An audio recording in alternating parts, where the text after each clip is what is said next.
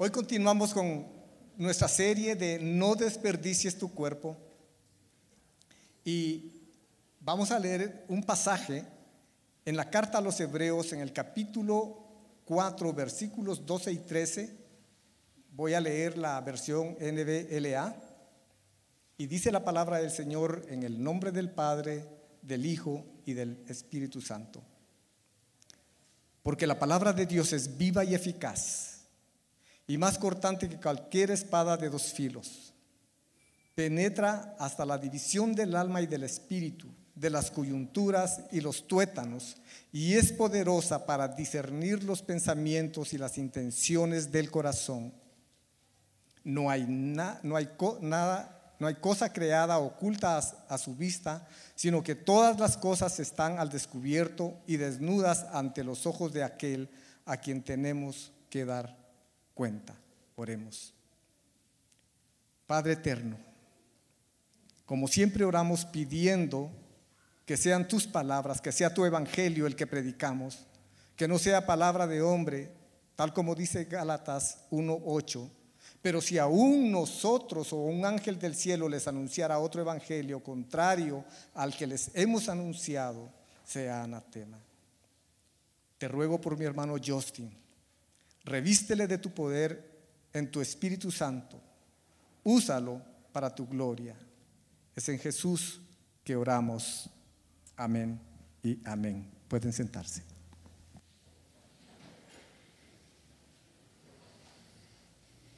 Gracias, Lisandro. Seguimos con nuestra serie No desperdicies tu cuerpo y hoy vamos a estar en varios diferentes pasajes. Em, y les puedo decir de antemano, esto es tal vez uno de los sermones más extraños que he escrito y trabajado en mi vida. Y de verdad que he peleado en mi corazón con el Espíritu Santo durante toda la semana por no querer tratar este tema. Pero creo que es un tema importante y les iré explicando un poquito más eh, de por qué en adelante. Em, pero ¿cuántos han escuchado a alguien expresar, las mujeres son emocionales? Los hombres son racionales. ¿Sí? ¿Han escuchado? En, casi toda consejería matrimonial que terminamos haciendo en algún momento sale ese mito, ¿no? Es que ella es emocional y yo soy, y yo soy racional. Y en el momento que uno empieza a corregirlo, de repente se muestra cómo a flor de piel están las emociones del hombre, pero son otros 20 pesos. Eh, nosotros creemos y solemos creer muchos mitos y muchas creencias inventadas, leyendas acerca de las emociones porque simplemente no contamos nosotros con un entendimiento claro y bíblico de la vida emocional del creyente. Quisiera empezar tal vez con esta imagen. Imagina que tú estás sentado en el tráfico aquí en Guatemala y para muchos eso no es difícil imaginarlo eh, porque es parte de tu experiencia todos los días y estás viendo las luces del carro enfrente esperando que por favor se apaguen para que el tráfico empiece a mover y de repente escuchas en el vidrio, ¿qué sucede? En esos nanosegundos o en esos milisegundos, entre cuando tocan la ventana y volteas para darte vuelta o evaluar qué es lo que está tocando la ventana, ¿qué sucede? ¿Te has dado cuenta? Tu cuerpo tiene un montón de reacciones fisiológicas que en ese momento están sucediendo para prepararte para poder actuar, sea cual sea la situación tu respiración cambia, se te sube la adrenalina, tu ritmo cardíaco, aunque tú todavía no has evaluado qué es lo que ha tocado la ventana, tu cuerpo y específicamente tus emociones están reaccionando al estímulo de quien tocó la ventana. Ahora imagínate que te das vuelta y es un amigo que no te ha visto por años y perdió tu número. Y te vio ahí en el tráfico y quiere ver cuándo se reúnen para tomar un café. ¿Qué sucede en, tu cuerpo en ese momento? Ahora tal vez le dices, mira, para la próxima, o sea, mejor de enfrente, ¿verdad? O sea, no, no, te acerques de lado. O, ¿qué sucede? ¿Qué sientes? ¿Qué percibes si es un extraño, pero te quiere decir que tienes la llanta pinchada? O el caso que quizás todos pensamos al principio, ¿qué sucede si es alguien que te va a pedir el celular? Tu, cuerpo está sintiendo una experiencia en ese momento distinta en base a cómo es que tú evalúas la situación. Nuestras emociones a nivel muy práctico son un regalo de Dios que son una energía para actuar. Tu cerebro siempre está anticipando estímulos de peligro o de placer y tus emociones están respondiendo ante esos estímulos aún antes de que tú y yo estamos conscientes de ellos. Cuando ciertos estímulos son repetidos, nuestro cerebro empieza a prestarle más atención a esos estímulos para prepararnos para su ocasión en el futuro. Entonces, cuando nosotros, por ejemplo, escuchamos llantas rechinando atrás de nosotros, ¿qué sucede? Todos nos, agachamos y nos, y nos preparamos para el golpe. Nuestro cerebro se ha recordado de ese sonido y sus implicaciones y prepara nuestro cuerpo para poder actuar. Pero al, al mismo tiempo esto sucede con emociones, podríamos decirle, más complejas. Cuando un amigo nos ignora en WhatsApp. Cuando un esposo habla palabras de afirmación a su esposa. Cuando recibimos halagos o regaños de nuestro jefe. Todas estas experiencias, tu cerebro, si lo sabes o no, las está catalogando y está programando y reprogramando tu cuerpo y tu mente para poder reaccionar ante estas situaciones. Ahora, explicar mucho más que eso acerca de qué son y cómo funcionan las emociones sería más allá de lo que yo he estudiado y lo que yo sé. La verdad es que la vida emocional es un misterio. Hasta cierto punto filósofos teólogos, Tomás de Aquino, Agustín de Hipona, Jonathan Edwards, han intentado de una forma u otra explicar lo que está sucediendo en nosotros, en nuestras pasiones y en nuestros afectos, en nuestras emociones. Y muchos científicos, psicólogos, psiquiatras han intentado explicar lo que está sucediendo en nuestras emociones, cómo funcionan y para qué existen. Y les quiero decir, nadie está de acuerdo. Nadie está de acuerdo. Definiciones a lo largo de los siglos varían, el uso de palabras varían. Y lo más difícil es que al mismo tiempo la Biblia no nos da definiciones o explicaciones muy claras acerca de nuestras emociones. La Biblia no es una enciclopedia donde nosotros podemos ir a Colosenses 3.2 y dice, estas son las emociones. Sería excelente, pero no es así como funciona. Entonces también nosotros como cristianos tenemos que confiar en la revelación general de Dios en la naturaleza para poder entender hasta cierto punto lo que está sucediendo en nuestra experiencia humana. J. Alistair Groves en su libro Desenredando las emociones dice lo siguiente, la Biblia pone el foco en cómo las emociones facilitan o impiden nuestro papel como portadores de la imagen de Dios. Ayudándonos a amarlo a Él y a los demás, nuestras emociones en todas sus dimensiones, cuerpo y mente, están destinadas a funcionar juntas de una manera que sirva a sus propósitos. La Biblia habla mucho y a la vez habla poco de nuestra vida emocional. Hay pasajes que dan a entender que las emociones revelan un poquito nuestro caminar con Dios o nuestro carácter. Entonces, Proverbios 16, 32, mejor es el lento para la ira que el poderoso y el que domina su espíritu que el que toma una ciudad. A la vez, la Biblia nos llama a dominio de ciertas emociones. Efesios 4, 26, enójense, pero no pequen. Santiago uno, sean prontos para oír, tardos para hablar y tardo para la ira. Tal vez estás pensando, ¿por qué hablar acerca de las emociones? Pues en, en, parte porque las emociones tienen mucho que ver con nuestra experiencia corporal y si nosotros queremos hacer una antropología de verdad cristiana, nosotros vamos a tener que tomar en cuenta, yo no sé, hay algo por ahí, yo creo que en el techo que se metió, no sé, tal vez no. Vamos a ver si encontramos el, lo, que está causando, está moviendo ahí arriba. Eh, vamos a ver, todos los domingos una aventura en la Iglesia Reforma. ¿Por, qué hablar acerca de este tema? Para nosotros estos pasajes que apenas hemos leído nos dan a entender que Dios sí tiene cierta expectativa de que nosotros tengamos conciencia de nuestra vida emocional. Y les digo muy honestamente, la experiencia pastoral nos ha llevado a concluir de que para muchas personas sus emociones no están facilitando su caminar con Dios, al contrario, están interfiriendo en su caminar con Dios. Los cristianos, lamentablemente, hemos sido malísimos en manejar este tema. Por un lado, ciertos movimientos teológicos han tachado todas emociones como si fueran pecado.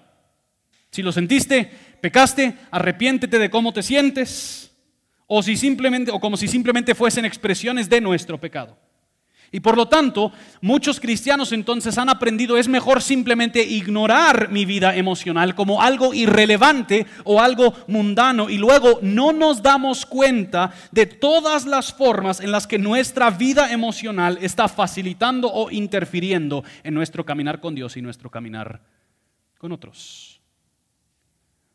Pero por otro lado, muchos movimientos cristianos han hecho que las emociones sean el pináculo de la experiencia cristiana.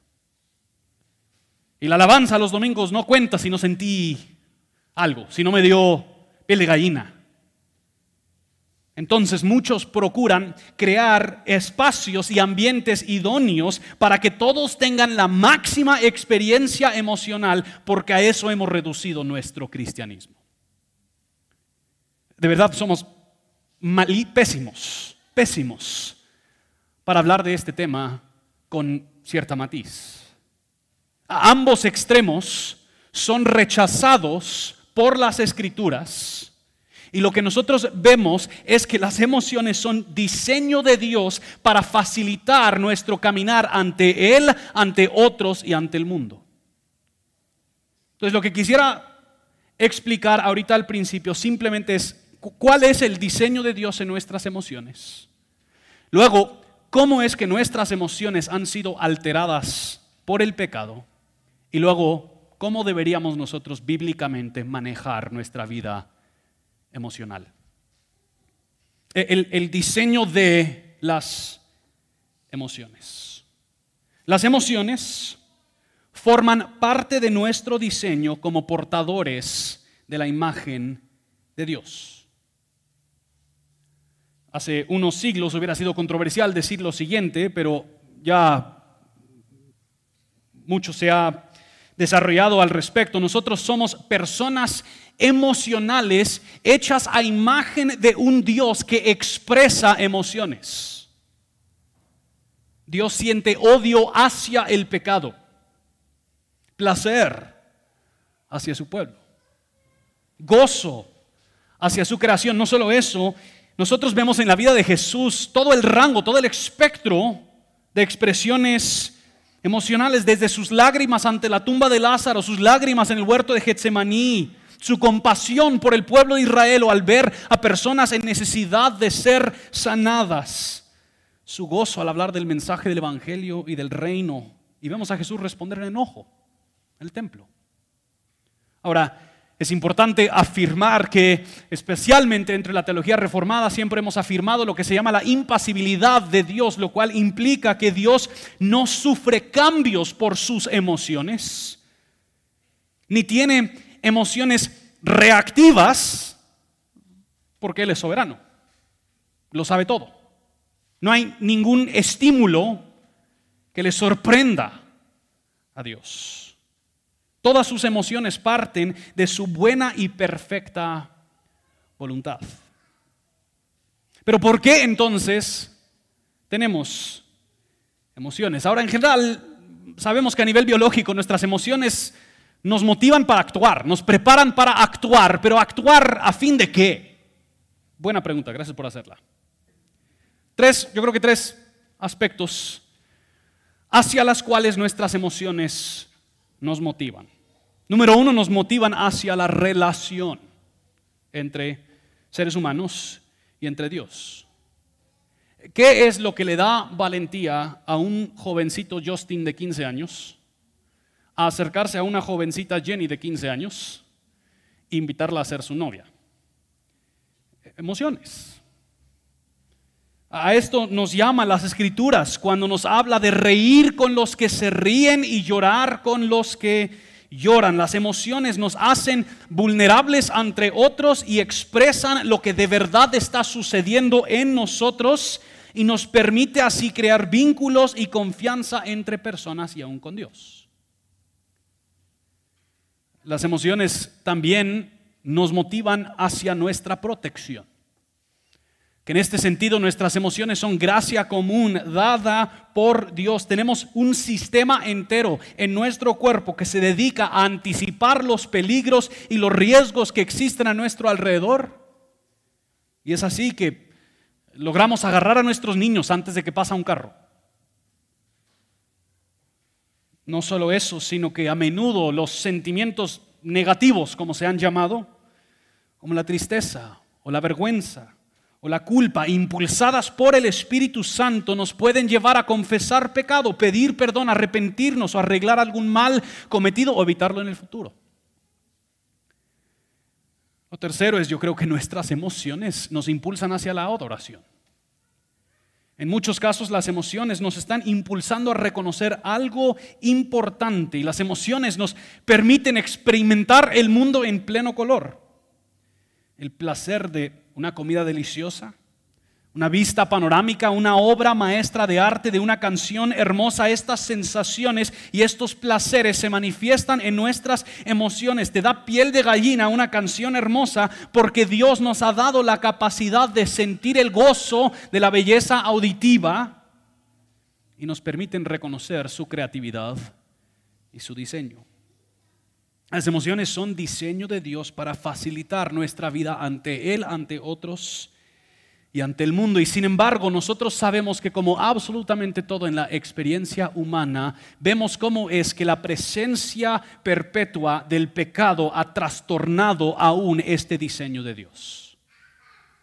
Y quiérase que no, toda nuestra vida interior no opera o no funciona como debería.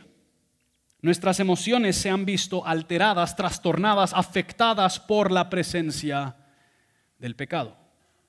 Y yo creo que podríamos hablar de diferentes maneras también en las que nuestras emociones han sido afectadas por el pecado. Primero que nada, nuestras emociones alteradas, en muchos casos, no en todos, parten de nuestra adoración desordenada. Hay una relación de alguna forma u otra en las escrituras entre nuestras emociones y nuestra adoración. Y en muchos casos, no en todos, nuestras emociones están eh, reaccionando a algo que es importante o valioso. Y de nuevo, en muchos casos nuestras emociones están exponiendo lo que más amamos. Nuestro Señor Jesucristo dice en Mateo 6, donde está nuestro tesoro, ahí estará nuestro corazón. Esto significa muy prácticamente que a veces el temor o el enojo surge, surge porque algo que nosotros amamos demasiado está bajo amenaza. Si amamos demasiado el respeto o la afirmación de la gente, temeremos la opinión negativa de los demás. Si amamos demasiado el control, nos enojaremos cuando, cuando otros interfieren en nuestros planes.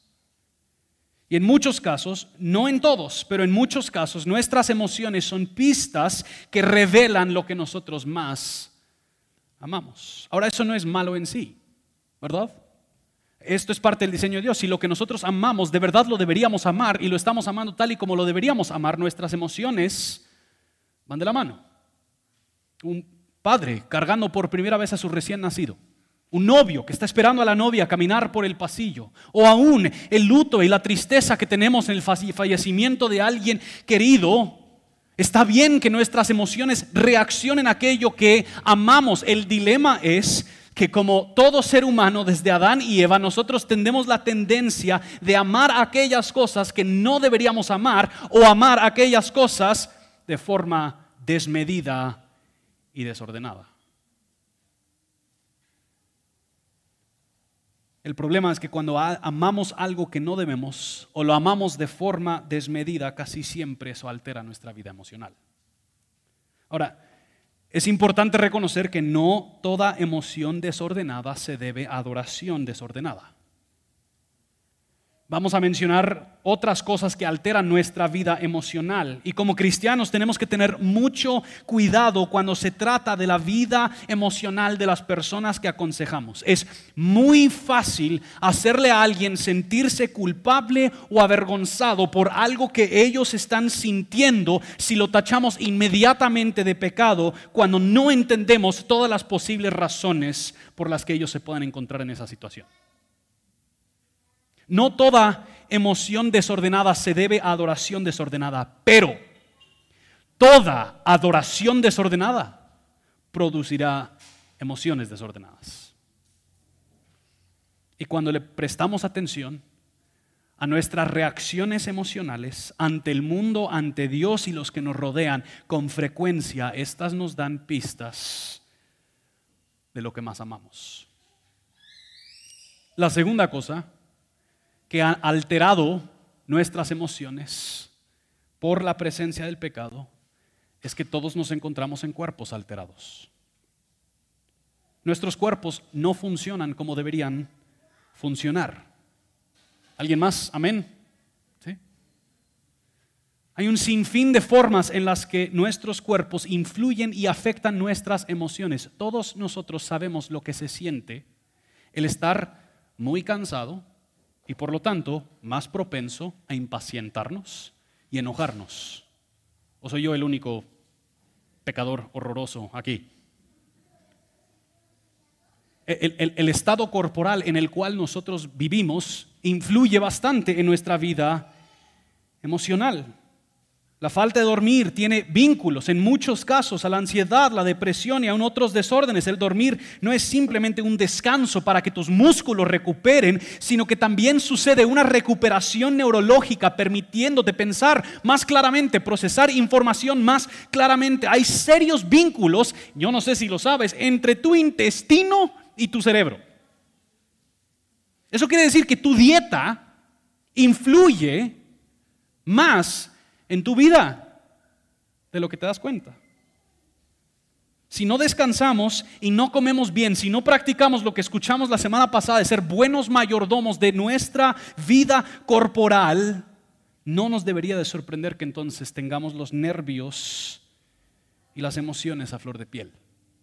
Si nuestro cuerpo siempre vive bajo un estrés continuo, si no nos apropiamos de la gracia común de Dios, del ejercicio, del descanso, de estos aspectos, por supuesto que vamos a ser más reactivos. De hecho, cosas muy sencillas, como tu hidratación, puede afectar. Y no solo eso, simplemente hay veces cuando el cerebro y el sistema nervioso no responden como deberían de responder. Cuando hay quebrantamiento profundo por los efectos del pecado sobre nuestro cuerpo. La tercera manera en la que nuestras emociones se han alterado por la presencia del pecado es por entornos e historias alteradas. Tus emociones y tu capacidad y sistema emocional son formados desde tu concepción y a lo largo de tu vida. Hay aspectos que son genéticos y biológicos, pero también hay aspectos que son biográficos es en tu hogar de niño donde aprendemos cómo manejar nuestra vida emocional. Donde nosotros aprendemos a resolver conflicto, a pedir perdón, donde nosotros aprendemos a confesar lo que hemos hecho mal o a guardar silencio porque así estamos protegidos. Aún toda la investigación científica que se ha hecho en el tema del apego en los niños es uno de los elementos más fuertes en la formación de tu vida emocional. Si desde tu niñez tuviste el privilegio y el gusto y la bendición de Dios de crecer en un hogar donde papá y mamá están presentes y responden ante tus necesidades de una forma sabia y medida, dentro de un tiempo razonable, eso permite el desarrollo de nuestra vida cerebral y emocional, porque así lo diseñó Dios. Al, al contrario, si crecemos en entornos donde se nos regaña por nuestras expresiones emocionales. Deja de llorar.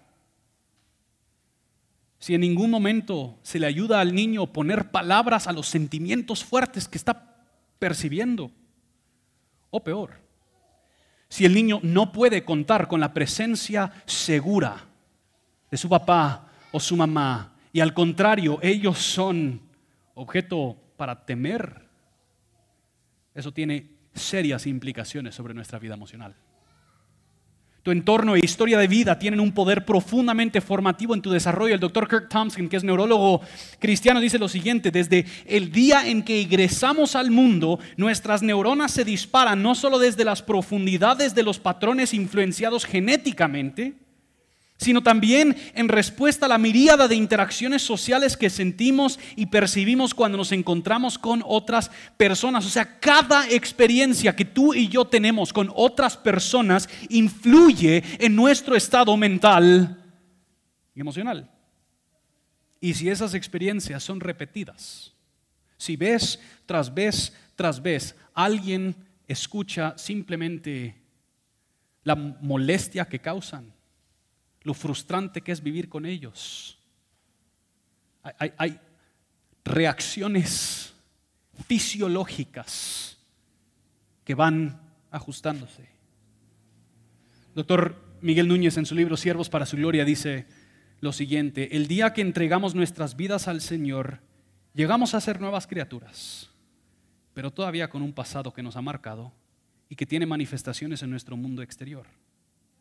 Llegamos emocionalmente afectados por formas de crianza, formas de educación, experiencias del pasado, experiencias dolorosas, situaciones a veces de incesto, maltrato físico, maltrato verbal, complejos y muchas otras experiencias diferentes. La realidad es que llegamos afectados. Luego de años en la fe, no hay garantía de que esas cosas se hayan ido de nosotros, a menos que hayamos crecido, lo cual no se da de manera natural lo primero que necesitamos hacer es aceptar que llegamos afectados a los pies de Cristo. Y déjame decir, aquí, aquí nadie fue criado en un entorno perfecto. ¿Sí? Y nadie fue criado por papá perfecto ni por mamá perfecta. Y ni tu papá imperfecto y tu mamá imperfecta fueron criados en un entorno perfecto por un papá perfecto y una mamá imperfecta. mamá perfecta, algo así. Me siguen. Sino que todos. Lo que, hoy somos, por supuesto que se debe a las decisiones que nosotros hemos tomado, pero también se debe a un sinfín de otros factores que han ido formando nuestra manera de ver el mundo. Pero por último, a veces lo que sucede en esos entornos y en esas historias tiene un impacto tan fuerte que altera el funcionamiento emocional a largo plazo. Lo, último que altera nuestra vida emocional es el pecado ajeno cometido contra nosotros. Cuando alguien ha sido víctima de abuso, ya sea físico, verbal, sexual, eso tiene efectos en su fisiología esto será tal vez muy simplista y me, perdonan por ser simplista, pero las emociones en teoría deberían ser como las olas del mar. Van y vienen. Y van y vienen en proporción a la situación que nosotros estamos viviendo. Pero lo que suele suceder con aquellos quienes han vivido algo de trauma es que esas expresiones, las emociones ya no van y vienen como antes. Las emociones a veces vienen y nunca se van. O a veces las emociones van y nunca regresan. Bessel van der Kolk, autor del libro El cuerpo lleva la cuenta, dice lo siguiente. Si bien todos queremos superar el trauma, la parte de nuestro cerebro que se dedica a asegurar nuestra supervivencia no es muy buena para la negación. Mucho después de que termina una experiencia traumática, puede reactivarse al menor indicio de peligro y movilizar circuitos cerebrales perturbados y secretar cantidades masivas de hormonas de estrés. Esto precipita emociones desagradables, sensaciones físicas intensas y acciones impulsivas y agresivas. Estas reacciones postraumáticas se sienten incomprensibles y abrumadoras, sintiéndose fuera de control. Los sobrevivientes de trauma a menudo comienzan a temer que están dañados hasta la médula y más allá de la redención. Ahora, no, tengo yo el conocimiento ni la capacidad de explicar todo esto como merece, pero simplemente diría que hay personas a nuestro alrededor y dentro de nuestra comunidad quienes han vivido sufrimiento horroroso, inexplicable y malvado y a menudo por las manos de aquellos que Dios había encomendado que los cuidaran. Y los efectos de esas experiencias no simplemente desaparecen. Si, si tú ahorita en este momento estás sintiendo un poquito de esa sensación, quiero que sepas que sí hay esperanza. De hecho, la misma manera en la que Dios ha diseñado el, cerebro, la maravilla es que el cerebro y nuestro estado emocional permite que haya sanidad. El cerebro y el estado emocional pueden recuperarse, pero en muchos casos eso solo sucede a lo largo del tiempo cuando se procesan esas experiencias en la presencia de personas seguras. Para, para muchas personas quienes han pasado por alguna experiencia así, les es sumamente difícil creer en el mensaje del Evangelio. Les es sumamente difícil creer en que Dios de verdad es bueno. Ahora, las emociones han sido diseñadas por Dios para facilitar nuestro caminar ante Él, ante otros y ante el mundo.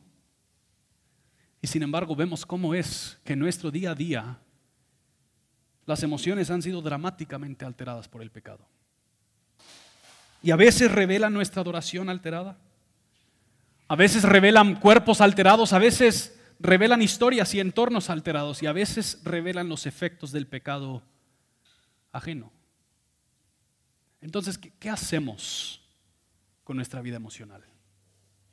Ahora, yo, yo sé, yo sé, si ahorita estás pensando, este es el sermón más extraño que hemos escuchado en la historia de Iglesia Reforma está bien. Em, e, e, esto, de verdad les dije, yo he luchado toda la semana con el Espíritu Santo de tal vez esto debería simplemente ser algún seminario, una clase que nosotros damos, pero por alguna razón el Espíritu Santo no me daba esa calma y tranquilidad. Porque la, plena realidad es, yo creo que muchos de nosotros simplemente vivimos completamente inconscientes de nuestra vida emocional y no sabemos cómo es que ellas están facilitando o impidiendo nuestro caminar con Dios, con otros y con el mundo. Y seamos muy sinceros, vivimos en una cultura donde hay mucha expresión emocional. ¿Sí? Entonces el suponer que simplemente podemos ignorar y no intentar a, intervenir en estos temas con un lente bíblico sería hacernos ignorantes, sería ingenuo. Muchos de nosotros vivimos con nuestras emociones a flor de piel, jamás examinadas, simplemente reaccionando a lo que sentimos y luego justificando nuestras acciones después. Guardamos resentimientos, rencores, amargura. En un instante nos enojamos y alzamos la voz lastimando a alguien más y demandando justicia. Nuestros temores no examinados producen preocupaciones y por lo tanto hay poco descanso en el Señor. Nuestras tristezas o penas no examinadas a menudo impiden que veamos la bondad y la bendición de Dios en nuestra vida, no solemos ver el enorme impacto de las emociones en nuestra vida. Entonces, ¿qué, hacemos? ¿Qué hacemos? Pues por un lado, es importante creo que afirmar que no hay una sola cosa. Si bien vemos todas las causas de nuestras emociones alteradas, cada una de ellas es un aspecto digno de nuestra reflexión. A la vez, la Biblia sí nos da mucho ¿Qué contemplar ya en esta pregunta? La Biblia explica que a la hora de que nosotros confesamos fe en Cristo, entra una nueva dirección a nuestra vida y obtenemos un nuevo poder ajeno. Dios pone el Espíritu Santo en nosotros y a menudo sin que nosotros estemos conscientes, el Espíritu Santo empieza a tejer y renovar en nosotros aquellos pedazos destrozados por el pecado en nuestro ser. Noten lo que dice Pablo en 2 Corintios 4, 16. Por tanto, no desfallecemos. Antes bien, aunque nuestro hombre exterior va decayendo, sin embargo nuestro hombre interior se renueva de día en día desde que tú confiesas fe en Cristo, el Espíritu Santo está obrando en ti y Él está obrando para integrar todos los aspectos de tu ser y dirigirlos hacia los propósitos de Dios. Hay alguien más poderoso en ti que tu vida emocional.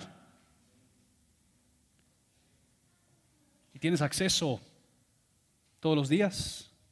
Te guía, te redarguye, te corrige, te instruye, te convence del pecado, te ilumina la verdad. Pero no solo eso, las escrituras afirman que el ser humano tiene ciertas facultades superiores a su vida pasional. Eh, un sinfín de pasajes que hablan de, de que deberíamos ser sobrios en mente un sinfín de pasajes que hablan del dominio propio. Nuestro mismo Señor Jesús habla de que deberíamos hacer morir al viejo yo. Las escrituras afirman lo que neurólogos van encontrando, que lo que distingue al ser humano del resto de las criaturas es que nosotros podemos estar conscientes de lo que está sucediendo en nosotros. Daniel Siegel, el neurólogo, él dice que nosotros tenemos la capacidad de prestarle atención a lo que le prestamos atención. Esto es algo que la Biblia afirma, pero lo lleva a un plano adicional. Sí, el ser humano tiene la capacidad mental para prestarle atención a sus sentimientos, pero aún más, mediante el Espíritu Santo, bajo la autoridad de la palabra de Dios, el ser humano tiene el poder y el deber de ejercer conciencia y dominio sobre su vida para dirigirlo hacia el fin que Dios nos ha llamado. Dos pasajes, noten 2 Corintios 10 del 3 al 5. Pues aunque andamos en la carne, no luchamos según la carne. Porque las armas de nuestra contienda no son carnales, sino poderosas en Dios para la destrucción de fortalezas, destruyendo especulaciones y todo razonamiento altivo que se levanta contra el conocimiento de Dios y poniendo todo pensamiento en cautiverio a la obediencia de Cristo. O sea que las escrituras esperan que tú y yo ejerzamos conciencia sobre lo que está sucediendo en nuestro hombre interior y nosotros conscientemente hagamos lo posible, en la medida posible, de asegurar que esos sentimientos, esas emociones, esos pensamientos reflejen una obediencia a Dios. Y Dios nos ha dado un enorme y precioso recurso en sus escrituras regresando al pasaje que leímos al principio, Hebreos 4, 12 y 13, dice lo siguiente, porque la palabra de Dios es viva y eficaz, más cortante que cualquier espada de dos filos, penetra hasta la división del alma y del espíritu, de las coyunturas y los tuétanos y es poderosa para discernir los pensamientos y las intenciones del corazón. No hay cosa creada oculta a su vista, sino que todas las cosas están al descubierto y desnudas ante los ojos de aquel a quien tenemos que dar cuenta. El autor de Hebreos sigue en ese pasaje para luego decir que nosotros tenemos un sumo sacerdote a quien nosotros podemos acercarnos con plena confianza y entiende lo que es vivir con nuestras aflicciones. O sea que independiente de lo que esté sucediendo o surgiendo en nuestro estado emocional, aun si a nosotros se nos genera un montón de confusión y no logramos nosotros descifrar todo lo que está pasando, tenemos la plena confianza de que el Señor sí sabe lo que está pasando. Nada de esto está oculto a su vista, pero no solo eso, su Espíritu mora en nosotros, quien nos da sabiduría y discernimiento, pero no solo eso, nos ha dado sus escrituras y sus escrituras siendo vivas activas, sobrenaturales, no simplemente sirven para aumentar nuestro entendimiento, sino que las escrituras te leen. Las escrituras te, exponen. Las, escrituras te permiten discernir y descifrar lo que está sucediendo en lo más profundo de tu ser. Las emociones son diseñadas por Dios para facilitar nuestro caminar con Él, con otros y con el mundo. Pero escúchenme, no fueron diseñadas para dirigir nuestro caminar con Él, con otros y con el mundo. Quien dirige nuestro caminar con Dios, con otros, con el mundo, es el Espíritu de Dios, mediante la palabra de Dios.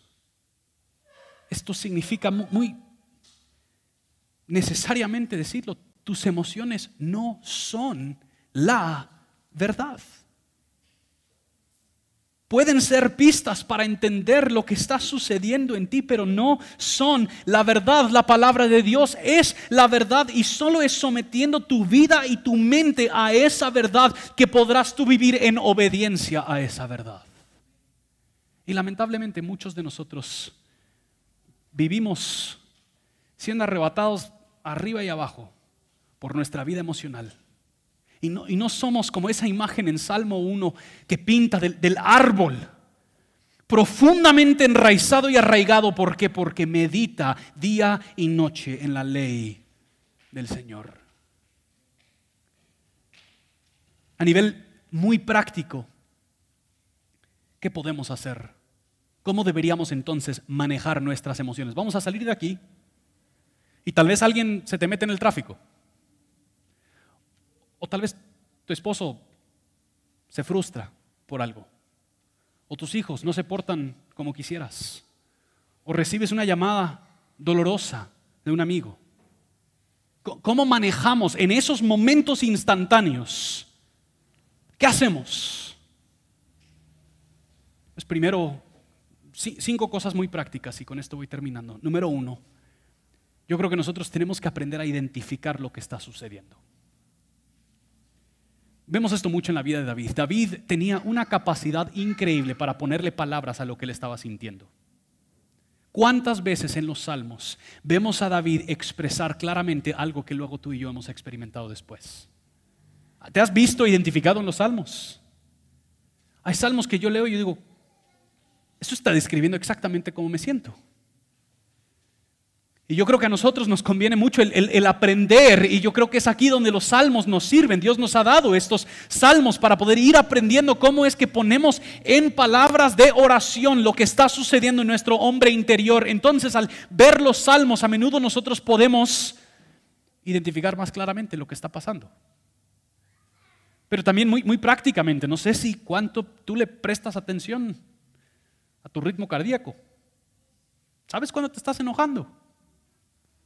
Sientes el, el calorcito en tu cuello o en las orejas. A mí se me ponen rojas. Todos saben cuando estoy procesando algo. ¿Le has prestado atención a tu respiración? Lo segundo que creo que hacemos al identificarlo es orar. Las escrituras están llenas de estas expresiones emocionales, específicamente en los salmos, y te animaría a encontrar salmos que le ponen palabras a lo que estás viviendo. En momentos de profundo dolor hay salmos de lamento. En momentos de profundo gozo hay salmos de júbilo. En momentos de tristeza hay salmos que están expresando el luto. Después de que hemos identificado y orado, Examina. Y te doy algunas preguntas que te puedes hacer. ¿Por qué siento esto? ¿A qué estoy reaccionando? ¿Por qué esto me golpea tan fuerte? ¿Por qué esto no me afecta de la forma en lo que lo hace habitualmente? ¿Cómo me hace querer comportarme esta emoción? Y después de que lo has examinado así, yo creo que ya lo podrías evaluar ¿Con qué frecuencias y en qué situaciones me siento así? ¿Cómo está mi estado corporal? ¿Podrá mi reacción tener que ver con mi cansancio otros factores? ¿O hay algún amor mío que esto está revelando? ¿Hay algo que estoy amando y adorando demasiado? Y por eso estoy respondiendo así. ¿Me he sentido así antes? ¿Cuándo fue la última vez? Y es sabio procesar esta información con otra persona segura. Con una persona que dice Diane Langberg está dispuesta a hacerse pequeña. A lo que se refiere no es que literalmente se hace pequeña, pero que, que no quiere entrar y ser el héroe de tu historia. No quiere entrar y, ah, ya sé, lo que estás sintiendo es esto y es por esto y esto y esto. Listo, listo. Otro discipulado, tráganme el próximo. Sino que alguien que de verdad está dispuesto a hacerte las preguntas difíciles. Que, que no confunde su rol con el rol del Espíritu Santo. Y que está ahí simplemente para facilitar tu crecimiento. Después de todo eso, yo creo que ahí ya podríamos actuar. Ahora, yo, yo sé que hay momentos donde tenemos que reaccionar inmediatamente. Sí, sí, sí, si estás sintiendo algún peligro, reacciona, ¿verdad? No te tengas a decir, ¿por qué es que me siento así? Pero para la mayoría de nosotros, de verdad, el tiempo entre cuando sentimos una emoción y cuando actuamos suele ser muy corto.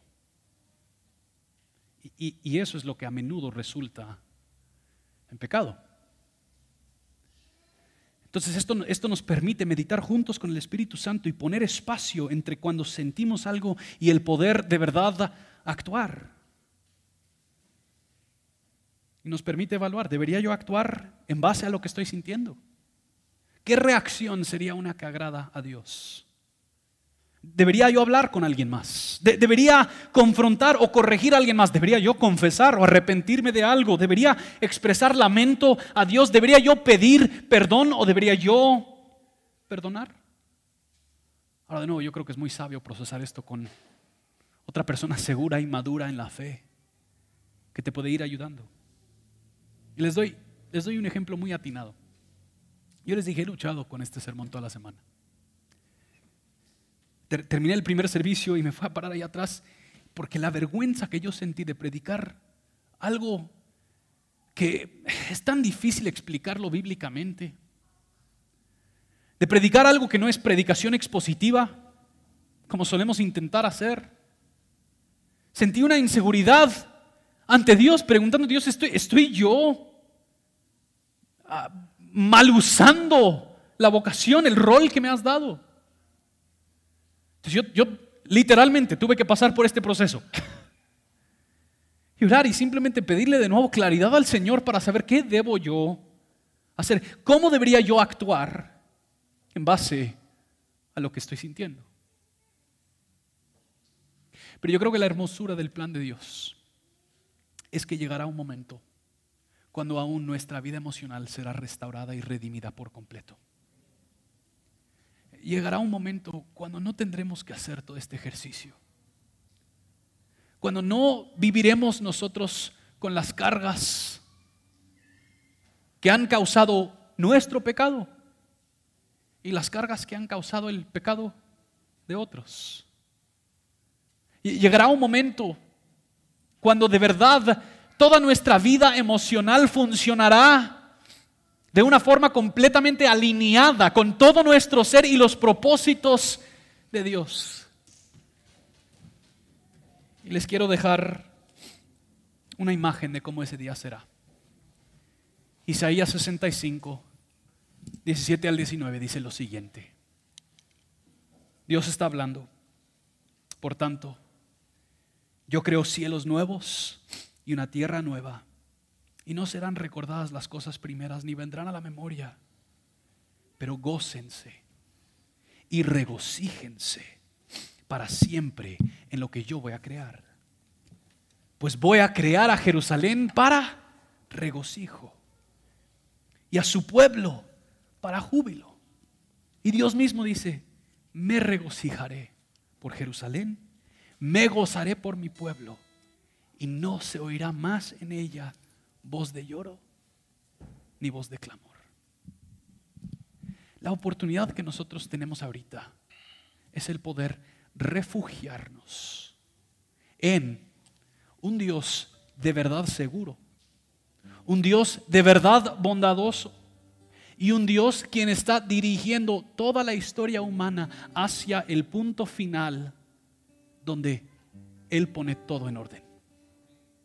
Entonces iniciamos ahorita. Empezamos ahorita respondiendo a Él en adoración. ¿Por qué nos ponemos en pie?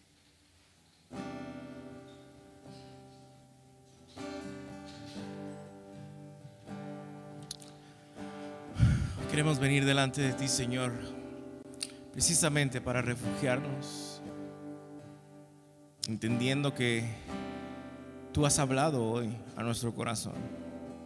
Permítenos hoy responder, Señor, con alabanza.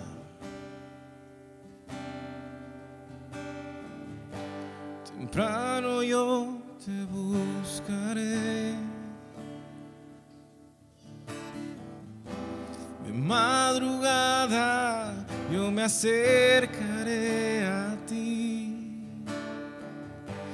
Mi alma te anhela y tiene sed para ver tu gloria y tu poder. Mi socorro ha sido tú y en la sombra de tus alas yo me gozaré. Mi alma está pegada porque tu diestra me ha sostenido.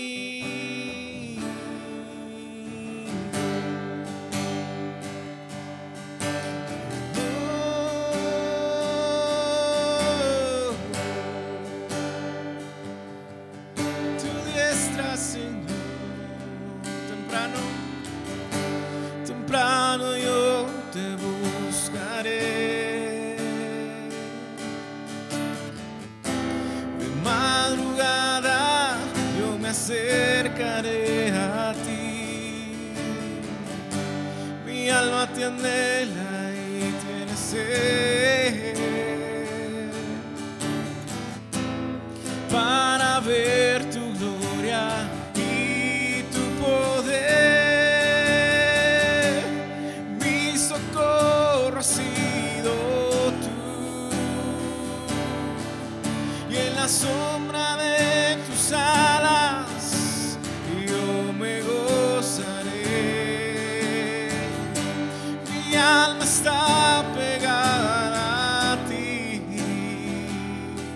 porque tu diestra me ha sostenido mi socorro, mi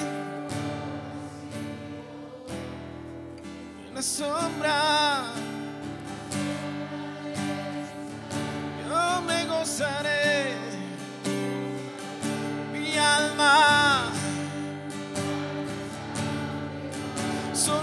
Solo a ti, solo a ti, porque tu diestra me ha sostenido, porque tu diestra me ha sostenido, solo tu diestra, por tu diestra me ha sostenido.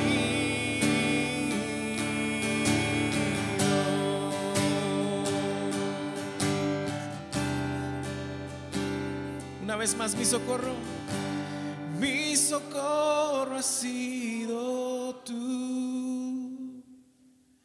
Y en la sombra de tus alas yo me gozaré. Mi alma está pegada a ti, porque tu diestra me ha sostenido.